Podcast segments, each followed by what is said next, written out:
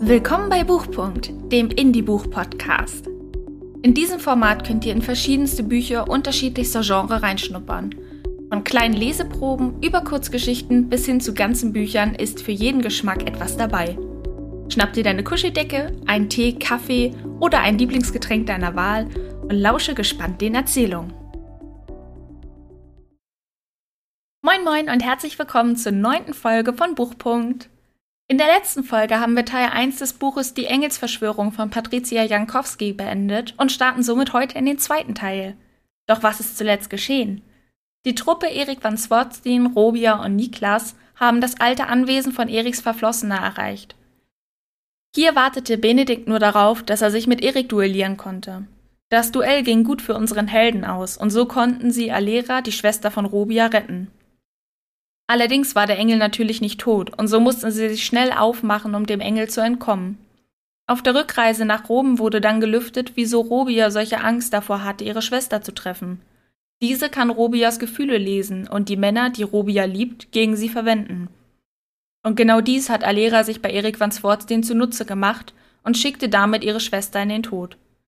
Erik van Swartstein hat sämtliche romantische Gefühle für Robia vergessen und nutzt sie als Köder für den Erzengel um Alera und Niklas einen Vorsprung zu verschaffen. Der erneute Kampf mit Benedikt endete nicht positiv für unseren Helden.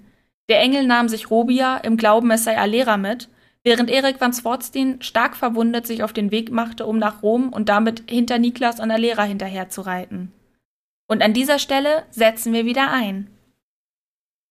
Teil 2 Unangenehme Wahrheiten 28 Bruder Niklas, wo habt ihr unseren hochverehrten Minherr van Swartstein gelassen? Ruben Cleverdon eilte Niklas entgegen, kaum dass der mit Alera den Vatikan erreicht hatte. Die Nachricht ihrer Ankunft musste sich wie ein Flächenbrand verbreitet haben, um so schnell in die Archive des Ordens vorzudringen.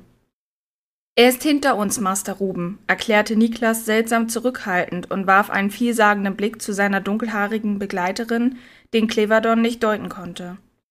Dennoch verstand er, dass Niklas offenbar in ihrer Gegenwart nicht sprechen wollte. Er nickte dem Mönch zu und machte eine einladende Handbewegung, während sich vom Vatikanischen Palast Schweizer Gardisten näherten. Ich denke, die ehrenwerte Frau Alera ist nun eurer Obhut enthoben, sagte er. Begleitet ihr mich ein Stück? Sehr gerne. Niklas verabschiedete sich mit einem Kopfnicken von seiner Begleiterin, dann folgte er Cleverdon in die andere Richtung. Was ist geschehen? Wo ist Van Swartstein? Cleverdon schaffte es nicht, die Ungeduld in seiner Stimme fernzuhalten. Er ist irgendwo hinter uns, so hoffe ich wenigstens. Der Mönch stieß tief die Luft aus. Master Ruben, ich weiß nicht, was in Ihnen gefahren ist. Er ist vollkommen verrückt geworden, wenn ihr mich fragt. Berichtet, bat Cleverdon schlicht, während er Niklas in einen freundlichen, heimeligen Raum des Ordens führte. Dienstbare Männer schürten das Feuer im Kamin und brachten heiße Getränke, während sich Niklas und Cleverdon in bequeme Sessel vor den Kamin setzten.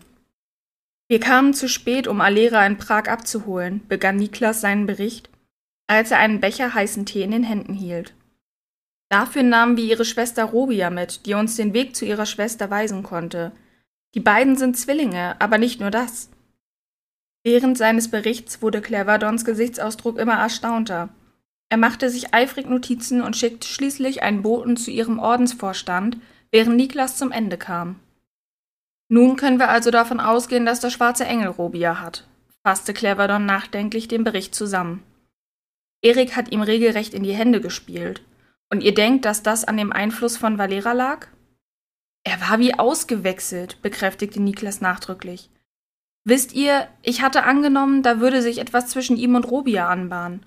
Aber sobald ihre Schwester dabei war, hat er sie wie Dreck behandelt. Niklas verzog unglücklich das Gesicht. Robia schien das verstanden zu haben. Sie sagte mir, das wäre die Gabe ihrer Schwester, Menschen, die Robia zugetan sind, gegen sie zu verwenden. Wir müssen auf der Hut sein. Cleverdon sprach ein paar leise Worte mit dem Boten, der zurückgekehrt war. Hier geht etwas ganz und gar nicht mit rechten Dingen zu. Da konnte ihm Niklas nicht widersprechen. Ruht euch aus, ich werde derweil mit unserem Ordensvorstand sprechen. Cleverdon legte Niklas eine Hand auf die Schulter, als er aufgestanden war. Alles wird gut werden, da bin ich überzeugt. 29. Erik van Swartsten fühlte einen Anflug tiefer Ehrfurcht, wann immer er sich dem Petersdom näherte. Zum einen beeindruckte ihn das schiere Alter des Bauwerks, zum anderen Größe und Schönheit des Platzes. Aber da war noch etwas anderes, das weit über das reine Gebäude hinausging. Der Petersdom war nicht nur eines der größten Gebäude der Welt, er repräsentierte Gottes Größe und machte den Sterblichen bewusst, wie klein sie waren.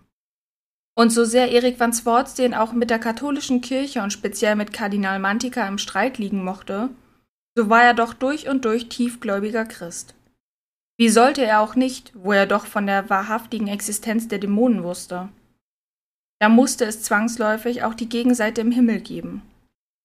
Als Erik van Swartzen die Stufen vor der Kirche erreichte, brachte er sein Pferd zum Stehen und stieg ab, um die Zügel einem Mann zu geben, der auf ihn wartete. Man schien ihn immer zu erwarten, wenn er den Vatikan betrat. Dann trat er in die Kirche und schritt über den marmornen Boden. Das Licht innerhalb des Gebäudes kam von einer Reihe Fenster in die Mauer des Kirchenschiffs, dem oberen Teil der äußeren Mauer, der die Buntglasfenster hielt. Es war warm, farbig und dafür geschaffen, den Kirchgängern ein Gefühl für das Wunder der Schöpfung und für Frieden zu geben. In diesem Moment fühlte Erik van Swartzing keines von beiden. Die Kirche war in Form eines Kreuzes gebaut, im Mittelpunkt der große Dom, gebaut von Michelangelo selbst. Das Bauwerk war mehr als 700 Fuß tief und es dauerte eine ganze Weile, bis Erik van Swartzen sein Ziel erreicht hatte. Während er ging, hörte er den Gesang von Mönchen. In der Vergangenheit hatten gregorianische Gesänge seinen Geist beruhigt und er hatte seltene Momente des Friedens innerhalb des Gebäudes gefunden. Nicht so dieses Mal. Der Klang quälte seine Ohren und das gesamte Gebäude schien ihm seine Unzulänglichkeit vor Augen führen zu wollen. Er hatte versagt. Erik van Swartsten erreichte einen reich verzierten Beichtstuhl und trat ein. Er sank auf ein Knie und faltete die Hände darüber, den Kopf gesenkt. Segne mich, Vater, denn ich habe gesündigt. Er biss die Zähne zusammen, nicht nur, weil ihn die Rippen schmerzten, sondern vielmehr, um sich für das zu wappnen, was als nächstes kommen würde. Er hasste die Zusammentreffen mit Kardinal Mantica an diesem Ort. Der Kardinal schien seine Macht immer ganz besonders auszukosten, wenn er Erik van Swartzen hier empfangen konnte, als reumütigen Sünder. Niklas ist vor zwei Tagen angekommen, wir erwarten deinen Bericht. Etwas war deutlich anders als sonst bei diesen Begegnungen. Mantika schien kein Interesse daran zu haben, Erik van Swartzen zu maßregeln, sondern befahl ihn knapp in sein Büro. Erik van Swartzen konnte hören, wie sich Mantika entfernte. Er selbst kam langsam wieder auf die Füße, denn seine Wunden schmerzten ihn immer noch. Seltsam, normalerweise wurde sein Körper um einiges schneller mit solchen Verletzungen fertig. Aber dieses Mal brannte jeder Kratzer, den ihm der Engel beigebracht hatte, auch nach der langen Reise immer noch wie Feuer. Er würde sich in die Hände von Ärzten begeben müssen, wenn er seinen Bericht abgeliefert hatte. Er machte sich zuerst auf den Weg in sein Quartier, das diesmal auf ihn vorbereitet war. Warmes Wasser stand für ein Bad bereit und frische Kleidung lag auf seinem Bett, so dass er mit einem müden Seufzen die Lederkleidung ablegte und den schmerzenden Körper in die Wanne sinken ließ. Der Schmutz der Reise löste sich in dunklen Fähnchen von seiner Haut, und für einen winzigen Augenblick dachte er an rote, nasse Locken, ehe er blinzelte und diese Assoziation wieder verschwunden war. 30. Van Swotzin ist wieder da. Ruben Cleverdon stürmte aufgeregt durch die unterirdischen Gewölbe, wo seine Ordensbrüder ihrer Arbeit nachgingen. Der eine oder andere verwunderte Blick folgte ihm, aber niemand echauffierte sich über das ungebührliche Verhalten. Es mochte zwar sein, dass die Archive und Skriptorien des Ordens ihren christlichen Brüdern stark ähnelten, aber hier gab es weit weniger Regeln und Gebote. Cleverdon eilte weiter, durch die Archive hindurch, zur Waffenschmiede des Ordens, wo er Niklas vermutete. Er fand den Mönch an einer Werkbank, wo er sich eifrig Notizen in einem Buch machte. Er sah übermüdet und angespannt aus, als er zu Cleverdon aufsah. Master Ruben, begrüßte er ihn. Gibt es Neuigkeiten? Erik ist soeben eingetroffen, berichtete Cleverdon aufgeregt. Allein. Wir haben ja nichts anderes erwartet. Niklas seufzte. Aber ich kann nicht sagen, dass mir das gefällt. Nein, mir auch nicht, stimmte Cleverdon zu. Ganz und gar nicht. Aber wir können es jetzt nicht ändern. Ich denke, wir sollten uns die Berichterstattung beim Kardinal anhören. Denkt ihr, Mantika lässt uns an der Besprechung teilnehmen? fragte Niklas erstaunt. Aber Cleverdon lachte nur leise. Mich schert es nicht besonders, was Mantika will, gab er gelassen zurück. Erik ist mein Krieger, nicht seiner. Komm, wir gehen. Dabei klang er sogar ausgesprochen fröhlich. 31. Eine halbe Stunde nach seiner Ankunft stand Erik van Swartstein wieder in Mantikas Büro, die Hände vor dem Bauch verschränkt, und betrachtete den Kardinal unwillig, der ihn herablassend wie immer behandelte. Er hätte sehr gerne erst einmal Alera wiedergesehen, ehe er seinen Bericht abgab, aber der Kardinal konnte und wollte wie immer nicht warten. Nun, wie ich sehen konnte, ist die Frau ja noch in einem Stück und am Leben. Das war das höchste Maß an Zugeständnis, das Erik van Swartstein erwarten konnte, und der Kardinal sah von seinem Schreibtisch auf. Bist du verletzt? Kaum der Rede wert, knurrte Erik van Swartstein nur, aber das stimmte nicht ganz, denn die gebrochenen Rippen sandten unermüdlich Schmerzwellen durch seinen Körper.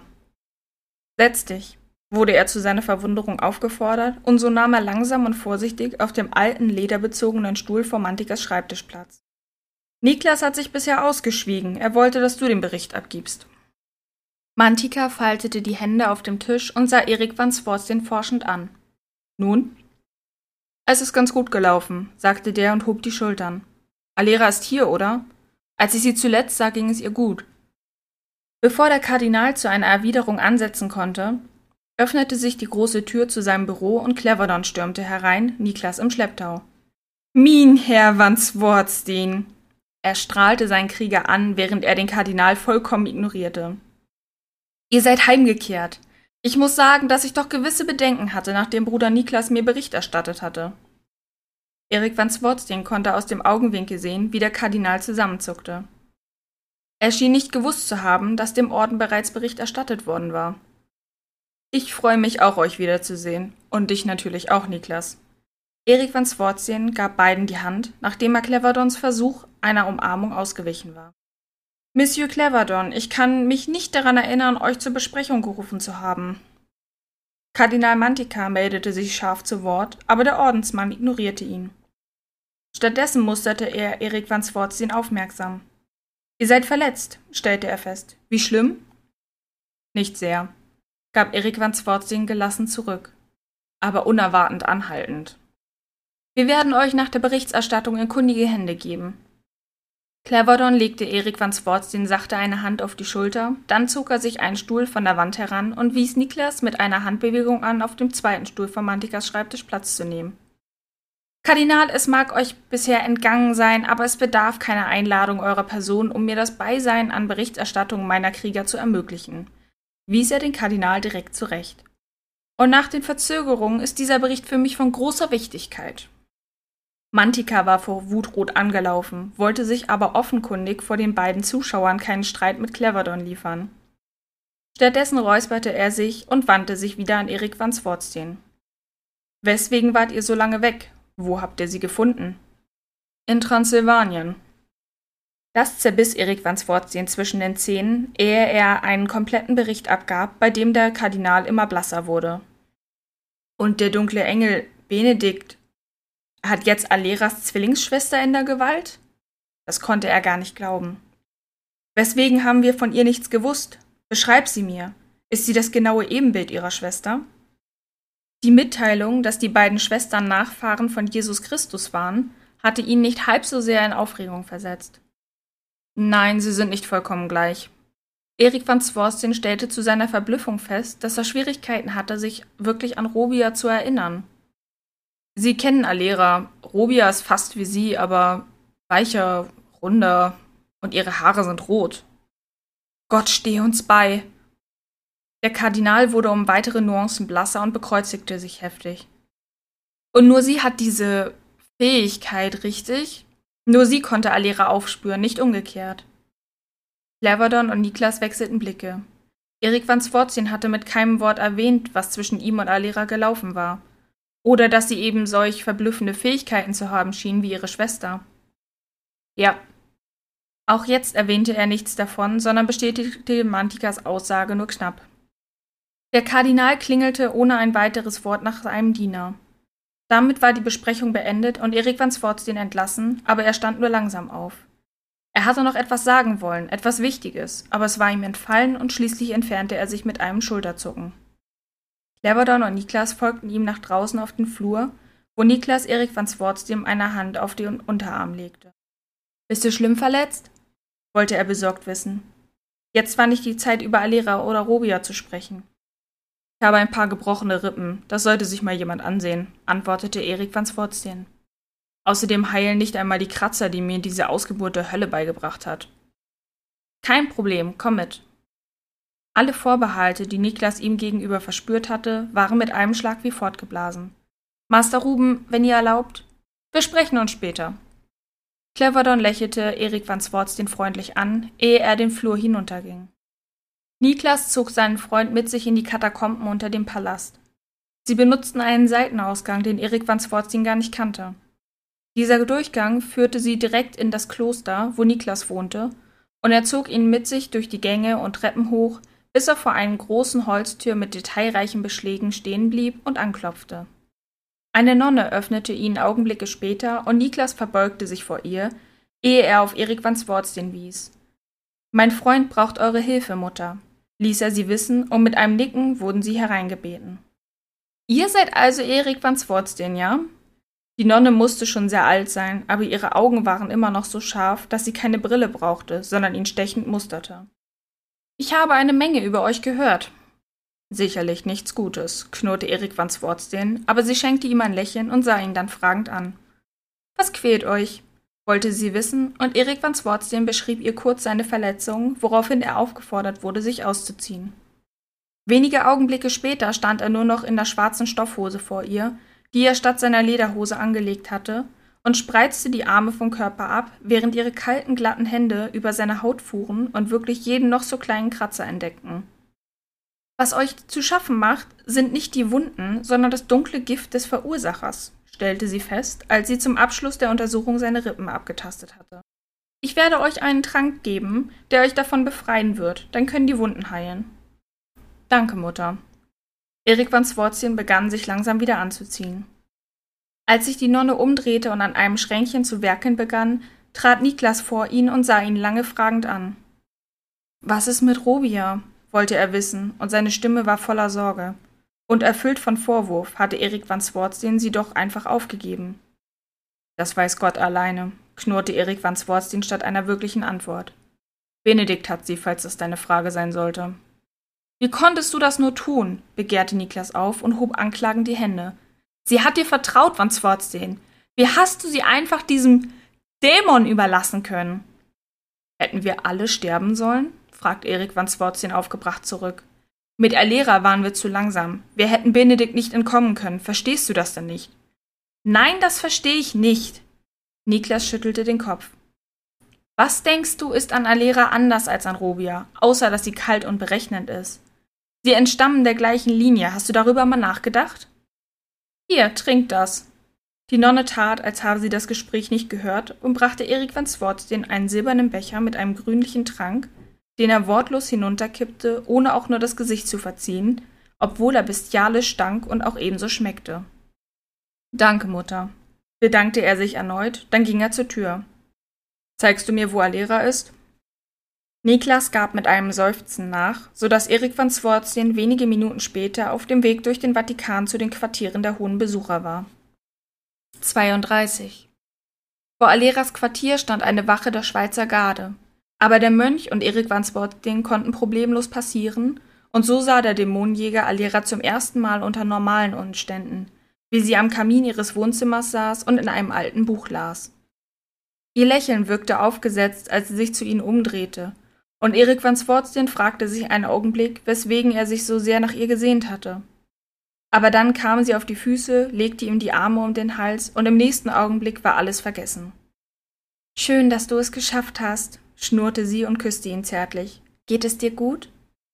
Alles in Ordnung, winkte Erik van Swartzen ab und machte sich von ihren Armen frei. Ihre Zutraulichkeit war ihm in Niklas Gesellschaft unangenehm. Und bei dir war die Reise auch nicht zu anstrengend? Nein, Niklas war mir ein netter Begleiter. Aber der Blick, den sie dem Mönch zuwarf, war voller Spott, und so drehte sich Niklas um und goss ihnen allen einen alten schottischen Whisky ein, den Alera auf einem Tischchen stehen hatte. Dabei zog er aus einer Tasche seiner Kutte ein kleines Briefchen und ließ den Inhalt in ihr Glas rieseln, ehe er kurz umrührte und es ihr dann mit einer leichten Verbeugung anbot. Dann reichte er auch Erik van Swartien ein Glas. Auf die Zukunft, brachte Alera einen Trinkspruch aus und Erik van Swartien erwiderte ihn, während Niklas sie nur stumm beobachtete. Er hatte Angst vor eben jener Zukunft. Alera hatte mit ihm nicht gesprochen. Er wusste nicht, ob Benedikt mit ihr den Akt vollzogen hatte, aber er wusste mit Sicherheit, dass Erik van Swartien mit ihr geschlafen hatte. Und er war immerhin die verlängerte Hand Gottes. Wie weit war er damit von der Definition dessen entfernt, was den falschen Messias zeugen sollte?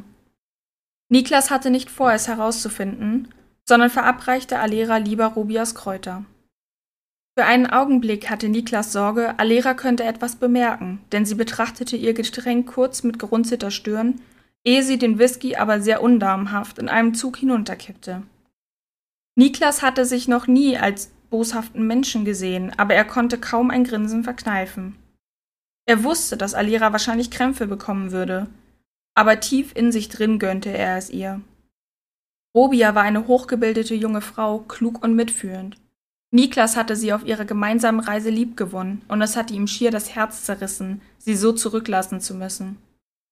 Aber Erik van Swartsdem hatte ihm keine Wahl gelassen, auch wenn das für Niklas nur einen geringen Trost darstellte. Der mutige Teil von ihm wollte immer noch gegen den Krieger antreten, wohingegen sich der klügere Teil von ihm von vornherein damit abgefunden hatte, diesen Kampf nun verlieren zu können. Alera hatte die ganze Reise über nur das Notwendigste mit Niklas gesprochen. Er hatte in seinem ganzen Leben noch keine so herablassende Person wie sie erlebt. Nicht einmal Kardinal Mantica war ihm jemals so unangenehm erschienen. Die beiden Schwestern waren tatsächlich zwei Seiten einer Münze, so verschieden wie Tag und Nacht. Was Alera wohl mit Erik van Swartstien angestellt hatte, dass dieser sich so sehr verändert hatte? Vor der Begegnung mit ihr hätte Niklas die Hand dafür ins Feuer gelegt, dass sein Freund niemals eine Frau im Stich lassen würde. Aber nachdem Alera ihn bezirzt hatte, war alles anders gewesen.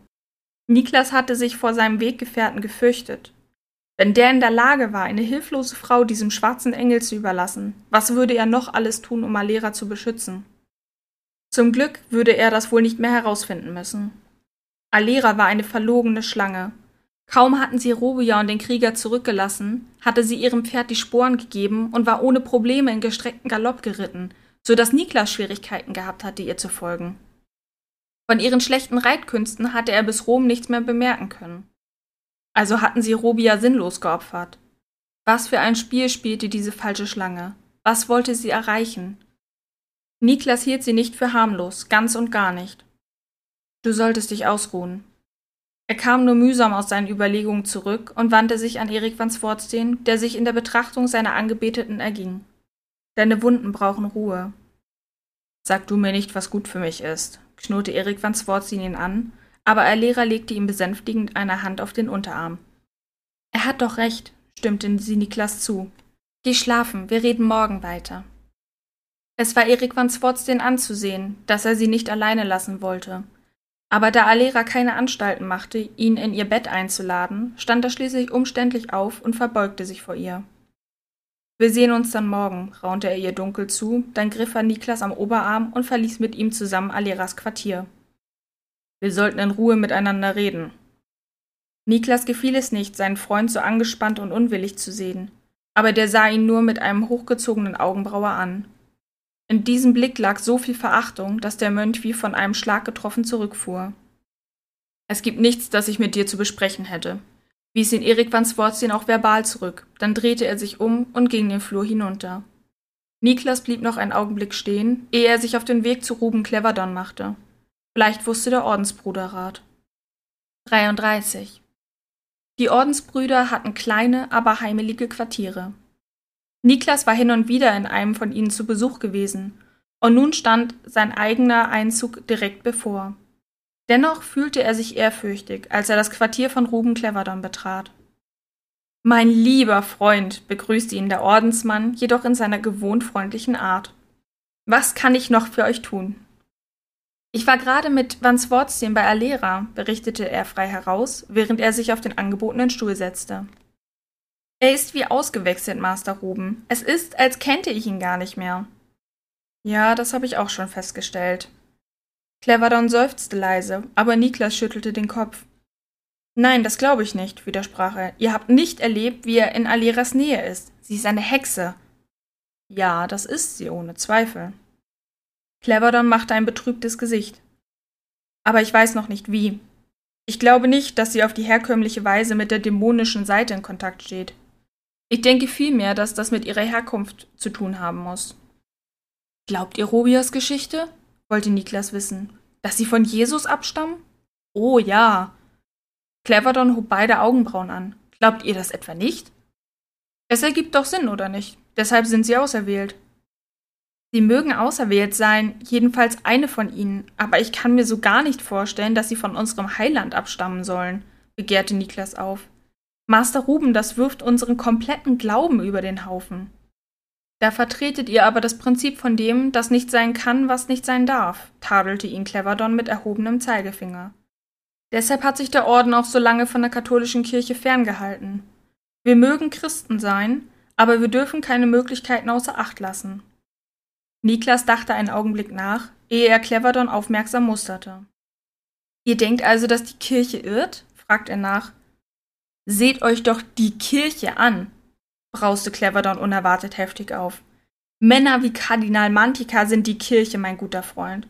Aus ihren Reihen wird der Papst gewählt. Männer wie er haben schon immer in Konzilen darüber entschieden, was als wahrhaftig erachtet werden soll und was vergraben und vergessen werden soll. Er sah Niklas durchdringend an.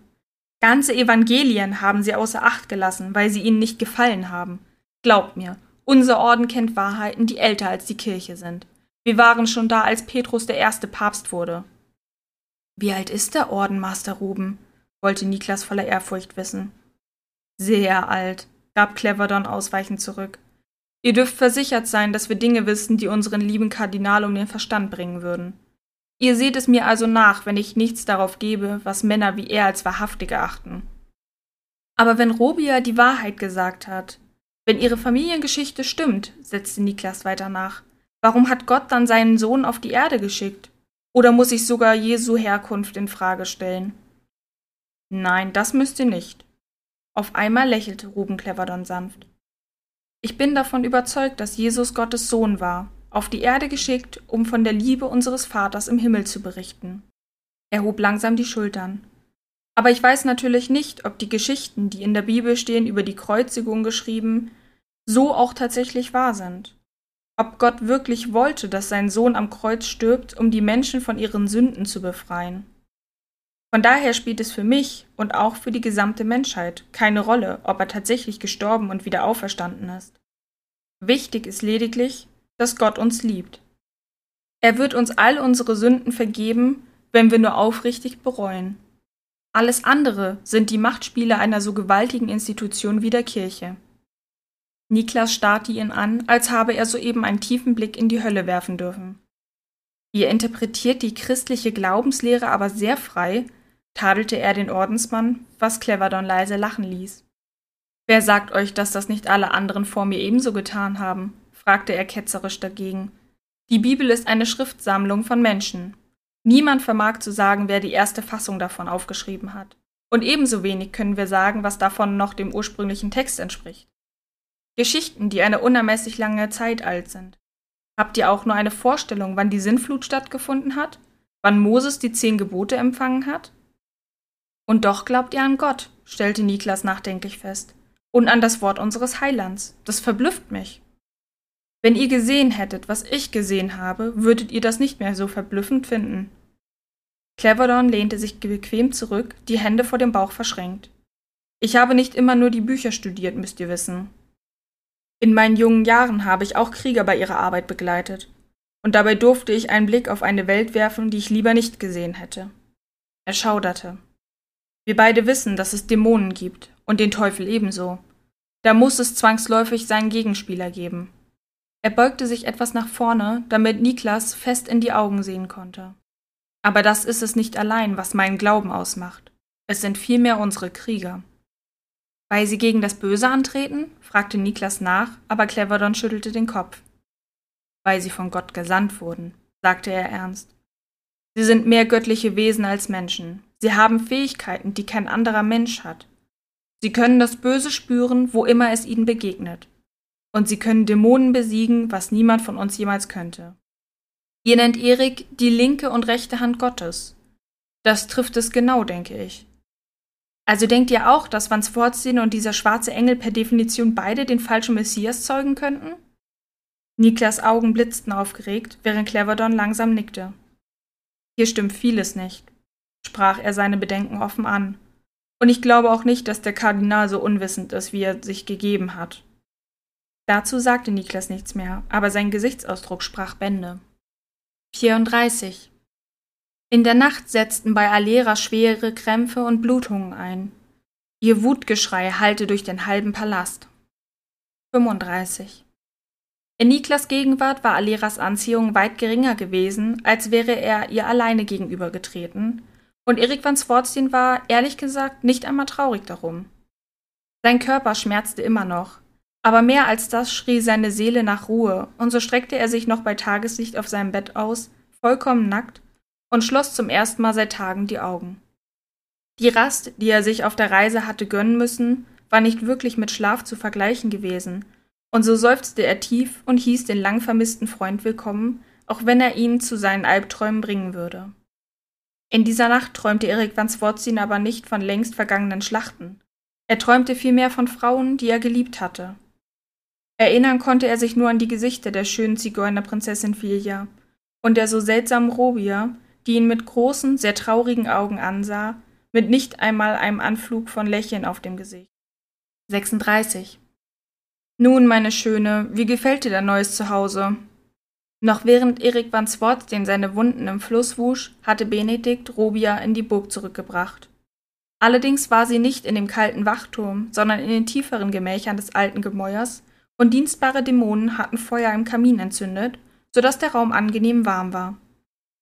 Trotz ihrer Abneigung und Angst verspürte Robia Dankbarkeit.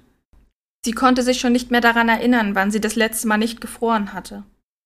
Deine Dienerinnen werden sich um dich kümmern, dich nun salonfähig machen, würde man sagen, oder?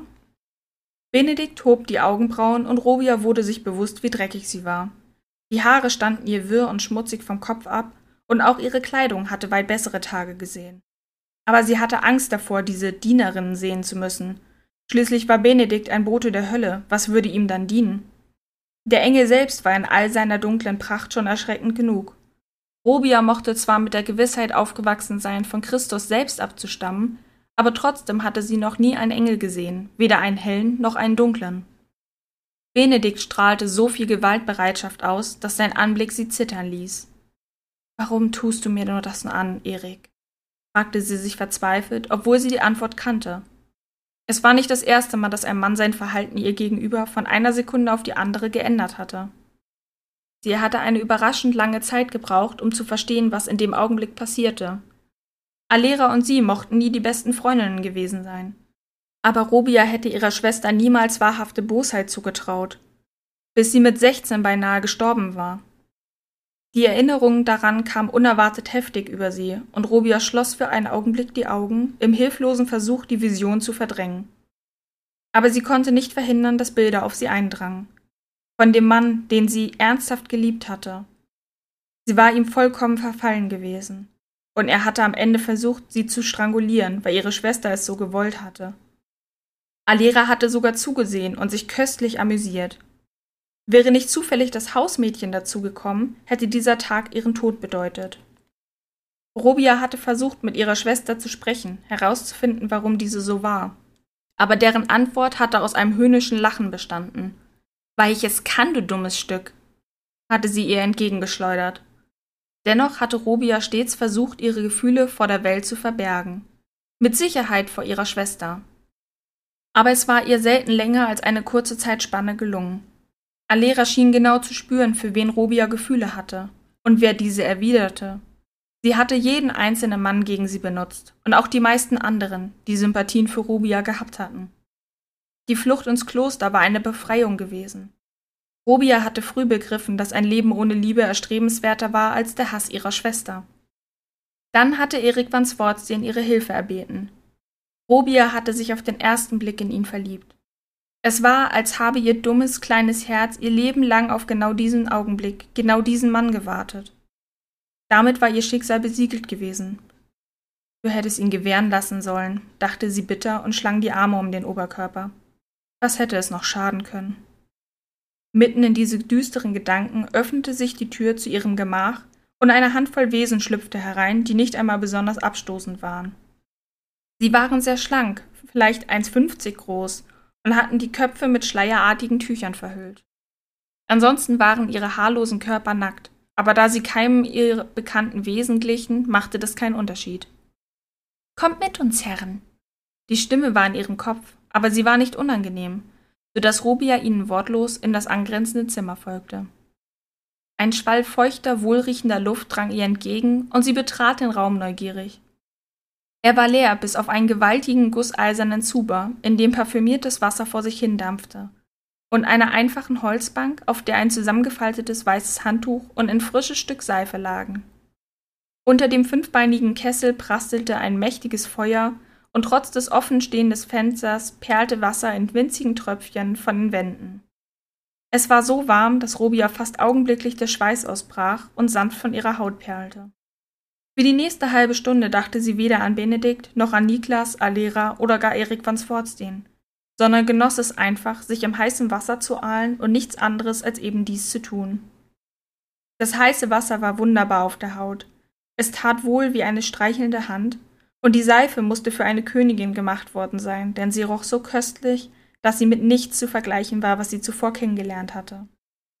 Sie wusch sich ausgiebig das Haar, einmal um den größten Schmutz rauszubekommen, ein zweites Mal um die Farbe zu entfernen und dann noch zweimal, um es wieder so seidig und glänzend werden zu lassen wie früher. Für einen kurzen, köstlichen Moment spürte sie, was das Wort Luxus bedeuten konnte. Nämlich nicht nur goldene Trinkbecher und seidene Gewänder und Ringe aus Edelstein, sondern auch so etwas Profanes wie ein heißes Bad und ein Stück Seife. Aber irgendwann hatte sie davon genug und stieg aus dem Wasser, wo sie sich schnell abtrocknete und dann, in das Handtuch geschlungen, zurück ins Schlafzimmer ging, wo ihre Dienerinnen bereits warteten, um sie in ein warmes, aus kostbarer Wolle gefertigtes Kleid zu hüllen und ihr die Haare so lang zu bürsten, bis sie in der Wärme des Feuers getrocknet waren. So schön bist du also, Sie hatte ihn nicht kommen hören und zuckte zusammen, als der dunkle Engel sie ansprach. Er hatte seine wahre Gestalt behalten, aber Robia hatte sich bereits ein Stück weit an seinen Anblick gewöhnt. Die Todesangst, die sie noch am Fluss verspürt hatte, war abgeklungen, ebenso wie die Kälte, die ihr bis in die Knochen gereicht hatte. Jetzt schien ihr der Engel gar nicht mehr so bösartig wie noch vor ihrem genüsslichen Bad. Sicherlich, er war sehr groß, geradezu gewaltig, aber er war auch ein Erzengel, und diese Geschöpfe Gottes waren so schön, dass es einem im Herzen wehtat. Alera hat mir von dir erzählt, aber sie war nicht aufrichtig. Du hast es die ganze Zeit auf mich abgesehen. Diese Erkenntnis traf Robia wie ein Faustschlag. Ihre Augen waren vor Entsetzen geweitet. Aber warum? Alera ist die Auserwählte. Sie.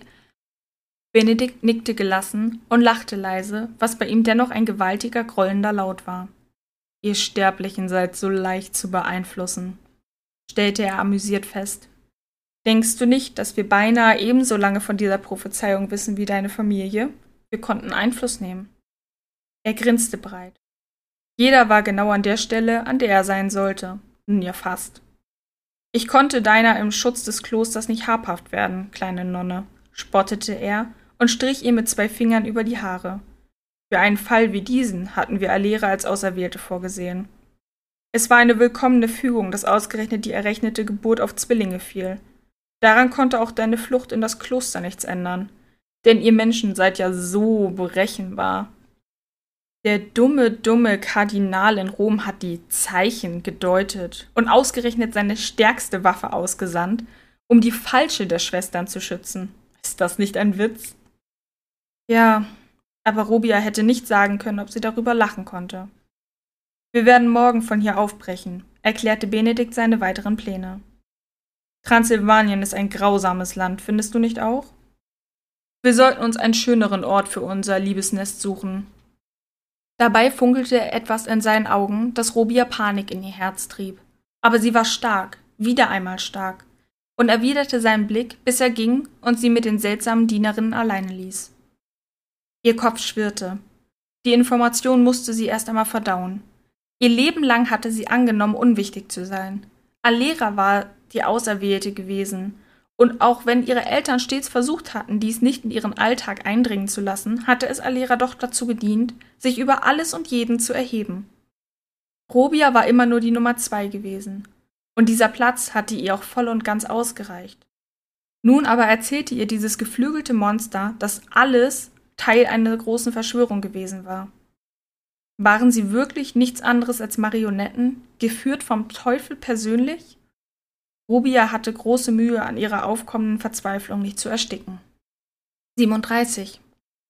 Erik van Sportstein bekam zwei volle Tage Ruhe, was ihn bereits nervös machte, denn weder der Orden noch der verhasste Kardinal traten an ihn heran.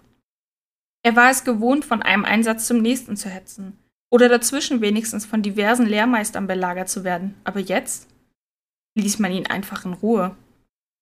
Er konnte Aleras Anwesenheit spüren, aber es war ein gereiztes Gefühl, das nichts mehr mit dem gemein hatte, was er empfunden hatte, als er sie. Mit einem Kopfschütteln wollte er diesen Gedanken loswerden, aber stattdessen trugen ihn seine Emotionen von ganz allein zu Robia, wie er sie zuletzt gesehen hatte. Sie hatte versucht, stark zu sein, aber etwas hatte ihre Selbstsicherheit bis in die Grundfeste erschüttert.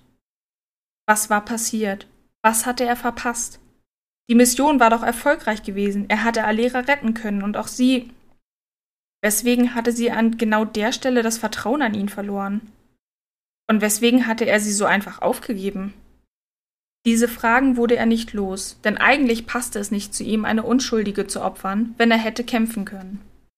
Und er hätte sich noch weiter gegen Benedikt zur Wehr setzen können, das war ihm nur zu bewusst. Die sichere Flucht, die er Niklas und Alera aufgezeigt hatte, hätte für sie alle sein können, hätte ihnen eine Verschnaufpause und Ruhe zum Denken verschafft. Aber er hatte Robia geopfert. Ob sie wohl noch am Leben war? Hatte Niklas recht und Robia war ein gleichwertiger Ersatz für Alera? Hatte er am Ende den Teufel mit dem Belzebub ausgetrieben?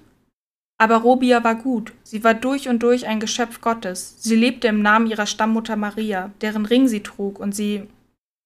Ihr Ring. Erik van Swortien schrak auf und durchsuchte hektisch seine Kleidung, die nach seiner Rückkehr sorgfältig gereinigt und gepflegt worden war.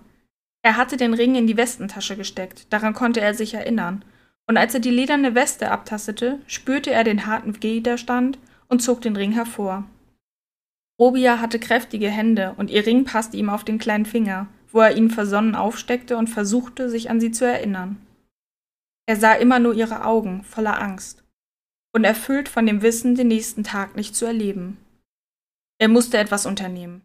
Er musste sie finden und retten und und wenn er das nicht konnte, so musste er wenigstens wissen, dass sie nicht mehr am Leben war. Dieser Gedanke brannte sich heiß und tief in sein Innerstes, und gerade als er aus der Tür stürmen wollte, um mit Niklas zu reden, wurde kurz angeklopft und einer der Diener des Ordens trat ein. Der Kardinal möchte sie sofort sehen, teilte er ihm mit, und Erik van Swortien nickte knapp, sodass sie sich auf den Weg in den Vatikanpalast machten. Aber diesmal brachte man ihn nicht in Mantikas Büro, sondern in ein Konferenzzimmer, wo außer dem Kardinal weitere hohe Würdenträger saßen und ihn auf eine Art musterten, die ihm nicht gefiel. Sie hielten ihn für beinahe den gleichen Abschaum wie die Wesen, die er in ihrem Auftrag jagte. Eminenz, begrüßte er deswegen Mantika mit einem Grollen und blieb an der Schmalseite des Tisches stehen, wo ihm der Kardinal gegenüber saß, die anderen Würdenträger an den Längsseiten verteilt. Er kam sich vor wie unter Anklage. Du hast einen schweren Fehler gemacht, gaben ihm die ersten Worte des Kardinals recht, und er zog die Augenbrauen fest zusammen. Du hättest Robia niemals am Leben lassen dürfen. Ihr Einfluss auf Alera wird andauern, solange sie lebt, und mit ihrer Hilfe kann die dunkle Seite sie immer finden. Robia hat keinen Einfluss auf Alera, sie setzte Erik van Swortien zu einer Entgegnung an, aber der Kardinal unterbrach ihn sofort. Sie ist die böse Seite dieser Schwestern, ihre Fähigkeiten und auch ihre Haare sind ein gutes Zeichen dafür. Du wirst dich sofort auf den Weg machen, sie finden und vernichten. Nein. Erik van Swortien schüttelte entschieden den Kopf. Zum ersten Mal würde er sich weigern, einen Auftrag anzunehmen. Eure Eminenz, ihr wisst, dass ich das Böse aufspüren kann. Und bei Robia spürte ich gar nichts. Sie ist kein Wesen des Teufels, ganz im Gegenteil. Sie hat ihr Leben den Studien in einem Kloster geweiht. Sie achtet die kirchlichen Regeln, sie. sie hat dich verhext. Mantika verzog angeekelt das Gesicht. Du hast sie begattet, richtig? Großer Gott, nein! Erik van Swartstein spürte heiße Wut in seinem Magen schwappen. Während ihm aber auch eine feine Schamesröte auf die Wange stieg, hatte er doch mit ihrer Schwester geschlafen. Robia ist eine anständige Frau, wir müssen sie retten, wir. Du hast mich gehört. Mantikas Tonfall war nicht wütend, sondern weich, als würde er mit einem ungezogenen Kind sprechen. Zweifelst doch nicht an unserer Weisheit, oder? Du weißt doch, ohne uns würde die Welt in Finsternis versinken, begann der Kardinal die alte Litanei, die Erik von Swartstein schon viel zu oft gehört hatte. Regierungen und Imperien kommen und gehen, aber wir, wir haben der Menschheit von Anbeginn an Sicherheit gegeben.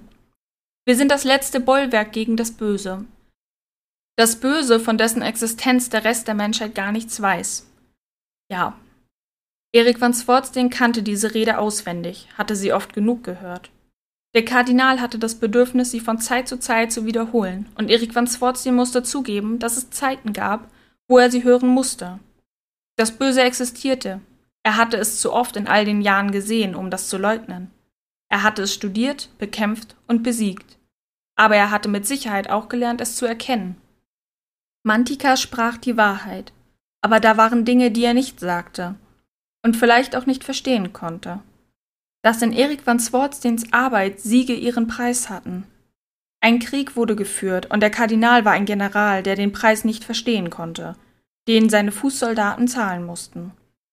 Für euch sind diese Monster böse Wesen, die besiegt werden müssen, versuchte Erik van Swartstein ihn zu erreichen aber ich bin derjenige, der bei ihnen ist, wenn sie sterben und wieder zu den Männern werden, die sie einst waren. Der Kardinal legte den Kopf schief, als würde er über Erik van Swartsteens Worte nachdenken. Für dich, mein Sohn, ist dies alles ein Glaubenstest. Du bist ein Zweifler und deshalb umso mehr Gottes Diener. Das bringt hier nichts, brach Erik van Swartsteen das Gespräch ab und machte eine wegwerfende Handbewegung. Ich glaube, jeder von uns muss tun, was er für richtig hält. Ich für meinen Teil werde mich auf die Suche nach Robia machen und mich für das entschuldigen, was ich ihr angetan habe. Ich bedauere diese Entscheidung. Der Kardinal gab jemandem einen Wink, den Erik van Swartzy nicht sah, und in der nächsten Sekunde spürte er einen stechenden Schmerz im Hals. Ein Betäubungspfeil hatte die empfindliche Stelle zwischen Nacken und Schädel getroffen und fällte ihn wie ein Baum. Um den großen Erik van Swartstein wurde es dunkel. 38.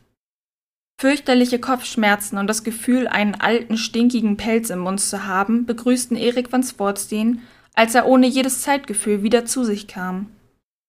Immerhin befand er sich offenbar an einem Ort oberhalb der Erde, denn schmale Schlitze in den hohen, massigen Mauern ließen Licht herein. Mondlicht. Er selbst war bis auf seine Hose nackt, mit schweren, neu aussehenden Ketten an Hand und Fußgelenken gefesselt und richtete sich jetzt stöhnend auf einem Lager aus Stroh auf. Ganz offenkundig hatte man ihn in die Verliese des Vatikans geworfen. Er fragte sich, wie viel Zeit ihm fehlte und was die Würdenträger gegen Robia unternehmen würden. Er war nicht der einzige Krieger, den sie ins Feld schicken konnten. Auch wenn er der Beste war, so konnten doch auch andere den Engel finden und Robia töten, war sie doch nur eine kleine Menschenfrau. Mit einem gequälten Aufschrei legte er den Kopf in den Nacken und zerrte an seinen Fesseln, die aber nicht einmal mit einem Ächzen darauf reagierten. Er war gefangen. Eine unendlich lange Zeitspanne ließ man ihn einfach alleine, und Erik van Swartstein fragte sich schon, ob das sein Ende sein würde, vergessen in den Verliesen, aber dann öffnete sich die Tür und ein Mönch betrat die Zelle, einen Krug Wasser und einen hölzernen Teller mit Brot in den Händen. Wie lange bin ich hier schon? Seine Stimme war rau vor Durst, und Erik van Swartstein griff gierig nach dem Wasserkrug, was den Mönch zusammenzucken ließ. Er hatte Angst vor ihm. Komm schon, ich beiße nicht. Wie lange? Drei Tage. Die Antwort kam, ohne dass er ihn angesehen hätte. Dennoch nickte Erik van Swartstein und trank einen tiefen Schluck. Weiß Niklas, wo ich bin? wollte er weiter wissen, und bei der Nennung des Namens sah ihn der Mönch an, wenn auch nur flüchtig. Oh, du kennst ihn, deutete Erik van Swartstein das richtig und versuchte ein Lächeln. Der Erfinder, hm? Lass ihn wissen, dass es mir gut geht, in Ordnung? Er wird sich Sorgen machen. Aber Erik van Swartstein hoffte vielmehr, so eine Nachricht an Niklas und auch an Ruben Cleverdon senden zu können. Er war sich ziemlich sicher, dass der Orden keine Ahnung von seiner Inhaftierung hatte. Der Ordensmeister hätte das nicht zugelassen, vor allem da kein rationaler Grund dafür bestand. Kardinal Mantica würde ihnen eine fadenscheinige Ausrede präsentiert haben, warum er nicht mehr im Vatikan war. Erik van Swartstein hoffte, dass sich der Orden um seine Freilassung kümmern würde.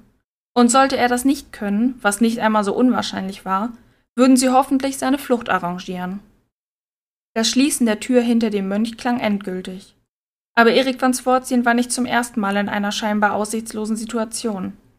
Er hatte schon mehr als einmal befürchten müssen, am Ende seiner Fähigkeiten zu sein. Und bisher hatte er immer einen Ausweg gefunden. 39.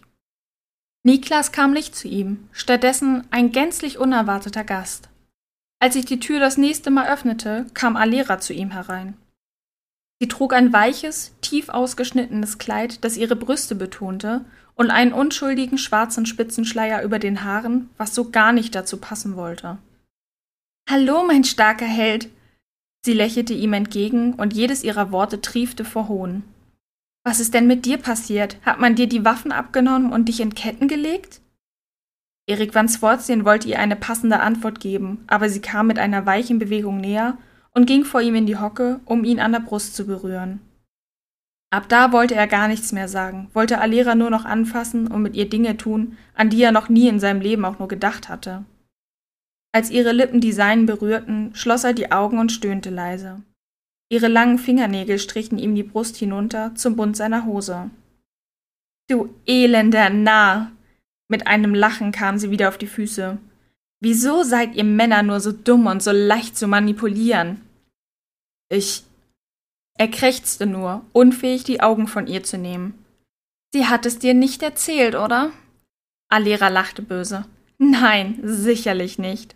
Robia ist ja ein zu anständiges Mädchen, um schlecht über ihre Schwester zu sprechen, aber sie hätte es dir sagen sollen. Was? Langsam bekam Erik van Swartzien mit purer Willenskraft seinen Kopf wieder klar, und in seinem Magen regte sich der Instinkt, der ihm immer geholfen hatte, gut von böse zu unterscheiden. Was hätte sie mir sagen sollen? Worin meine Fähigkeit besteht, Alera lächelte so böse, dass Erik van Swartz fröstelte. Ich kann Gefühle gegen sie verwenden. Mit jedem Herzschlag, mit dem du sie geliebt und begehrt hast, hast du sie nur weiter in ihr Verderben getrieben. Du hast es mir leicht gemacht, sie endgültig zu vernichten. Benedikt wird es mir danken. Du! Erik van Swartz begriff schlagartig alles. Du hast mit ihm zusammengearbeitet. Er wollte gar nicht dich. Er wollte Robia. Warum? Was ist anders an ihr? Weswegen konnte er sich nicht mit deiner schwarzen Seele zufrieden geben? Oh, das tut weh. Alera zog einen Schmollmund und ging in einem Halbkreis um ihn herum, so dass er sie nicht anrühren konnte, was er auch nicht getan hätte. Aber du hast es gerade gesagt, wegen meiner schwarzen Seele. Um den Messias zur Welt zu bringen, muss man rein sein, verstehst du? So rein wie Robia. Was, was wird mit ihr geschehen? Erik van Swartstein hatte keine Angst, dass sie dieses Kind gebären und damit die Menschheit vernichten könnte. Die Menschheit war ihm egal, sondern vielmehr, was die Dämonen mit ihr vorhatten, denn sie würde nicht mit ihnen zusammenarbeiten wie Alera. Oh, er wird sie schwängern und dann wird er ihre Seele nehmen. Das berichtete sie, als erzähle sie ihm von einem Kaffeekränzchen. Er braucht nur ihren Körper als Gefäß für das Kind, verstehst du? Sie ist nicht mehr notwendig. Und wenn es erst einmal geboren ist, können die Harpien mit ihr machen, was sie wollen. Du Monster! Erik van Swartstein war mit einer erstaunlich schnellen Bewegung auf den Füßen und stürzte sich auf sie, aber die Ketten hielten ihn unerbittlich fest, und Alera lachte laut, ehe sie zur Tür ging und dagegen klopfte. Finde dich damit ab, dass du verloren hast. Damit verschwand sie, und Erik van Swartstein stieß markerschütterndes Wutgebrüll aus, das weithin zu hören war. Das war es also. Sicherlich, es gab immer noch den Rest der Welt zu berücksichtigen, aber Erik van Swartsteens eigene Welt war gerade immens geschrumpft. Dieses Mal würde er nicht für den Vatikan oder die Menschheit kämpfen. Er würde kämpfen, damit eine unschuldige Frau Frieden erlangen konnte, damit das kleine Mädchen, das immer noch in der mutigen, kämpfenden Nonne lebte, vielleicht die ewige Stadt sehen und ein paar glückliche Augenblicke finden konnte. Für diese Dinge zu kämpfen und auch zu sterben würde ihm nicht im geringsten stören. Aber zuerst musste er die Ketten loswerden und aus diesem verdammten Kerker herauskommen. Ansonsten würde er gar nicht mehr kämpfen, sondern hier sterben. 40.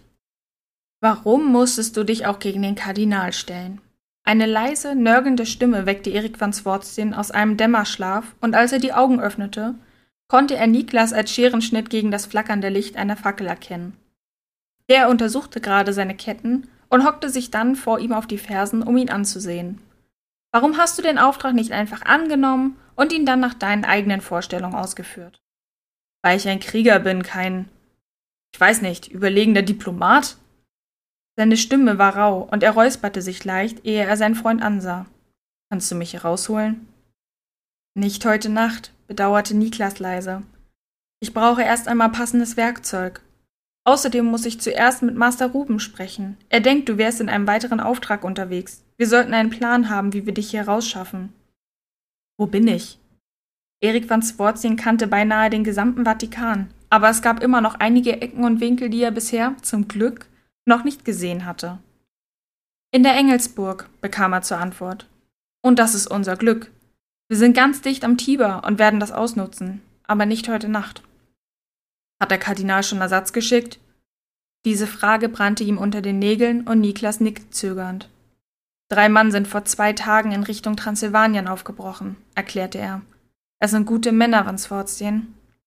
Kein Problem. Das versicherte sich der beste Agent des Vatikans selbst, ehe er die Schultern hob. Kannst du mir meine Sachen und einen Teil der Ausrüstung besorgen? Ich kann sie schlecht halb nackt retten gehen, oder? Nein. Niklas lächelte leicht. Hast du jetzt endlich erkannt, dass Alera eine falsche Schlange ist? Oh ja. Erik van Swartzen seufzte tief. Seit wann hast du es gewusst? Robia hat mir von den Fähigkeiten ihrer Schwester erzählt, als du uns getrennt hast aber ich habe bei Alera von Anfang an ein schlechtes Gefühl gehabt. Niklas sah ihn voller Vorwurf an. Gott, wie konntest ausgerechnet du auf so ein Weib hereinfallen? Wie? Ich bin ein Mann, Niklas, schnarrte Erik van Swartzen und legte den Kopf in den Nacken. Ich kann mich nicht gegen meine Natur wehren. Und wenn sie es drauf anlegt, macht sie einen so geil, dass. Ich will es nicht wissen. Niklas verzog das Gesicht. Robia braucht dich jetzt. Sieh zu, dass du deine Muskeln wieder auf Trab bringst. Ich komme morgen zurück, in Ordnung? Danke. Mehr sagte Erik van Swartzin nicht, brauchte er auch nicht. Denn Niklas nickte nur und wollte gerade verschwinden, als der Krieger ihn mit einer Handbewegung zurückhielt. Kannst du mir auch Informationen besorgen? Seine Augen waren in diesem Licht sehr dunkel. Ich denke nicht, dass Benedikt immer noch in Transsilvanien ist. Dahin ist er doch nur gegangen, um mich zu demütigen. Ich werde sehen, was ich tun kann. Niklas nickte erneut und verschwand dann ebenso lautlos, wie er gekommen war. Ein Silberstreif am Horizont. Erik van Swartsteins Kollegen ritten derweil im scharfen Tempo gen Osten, wohin sie die schwarzen Pferde Transsilvaniens schneller trugen, als es jedes andere Pferd gekonnt hätte. Aber dort war nicht mehr, was sie suchten.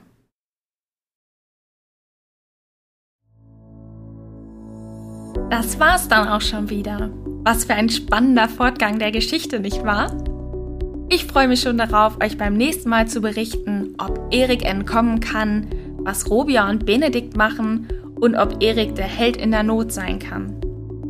Freut euch darauf und ich sage bis dahin Tschüss.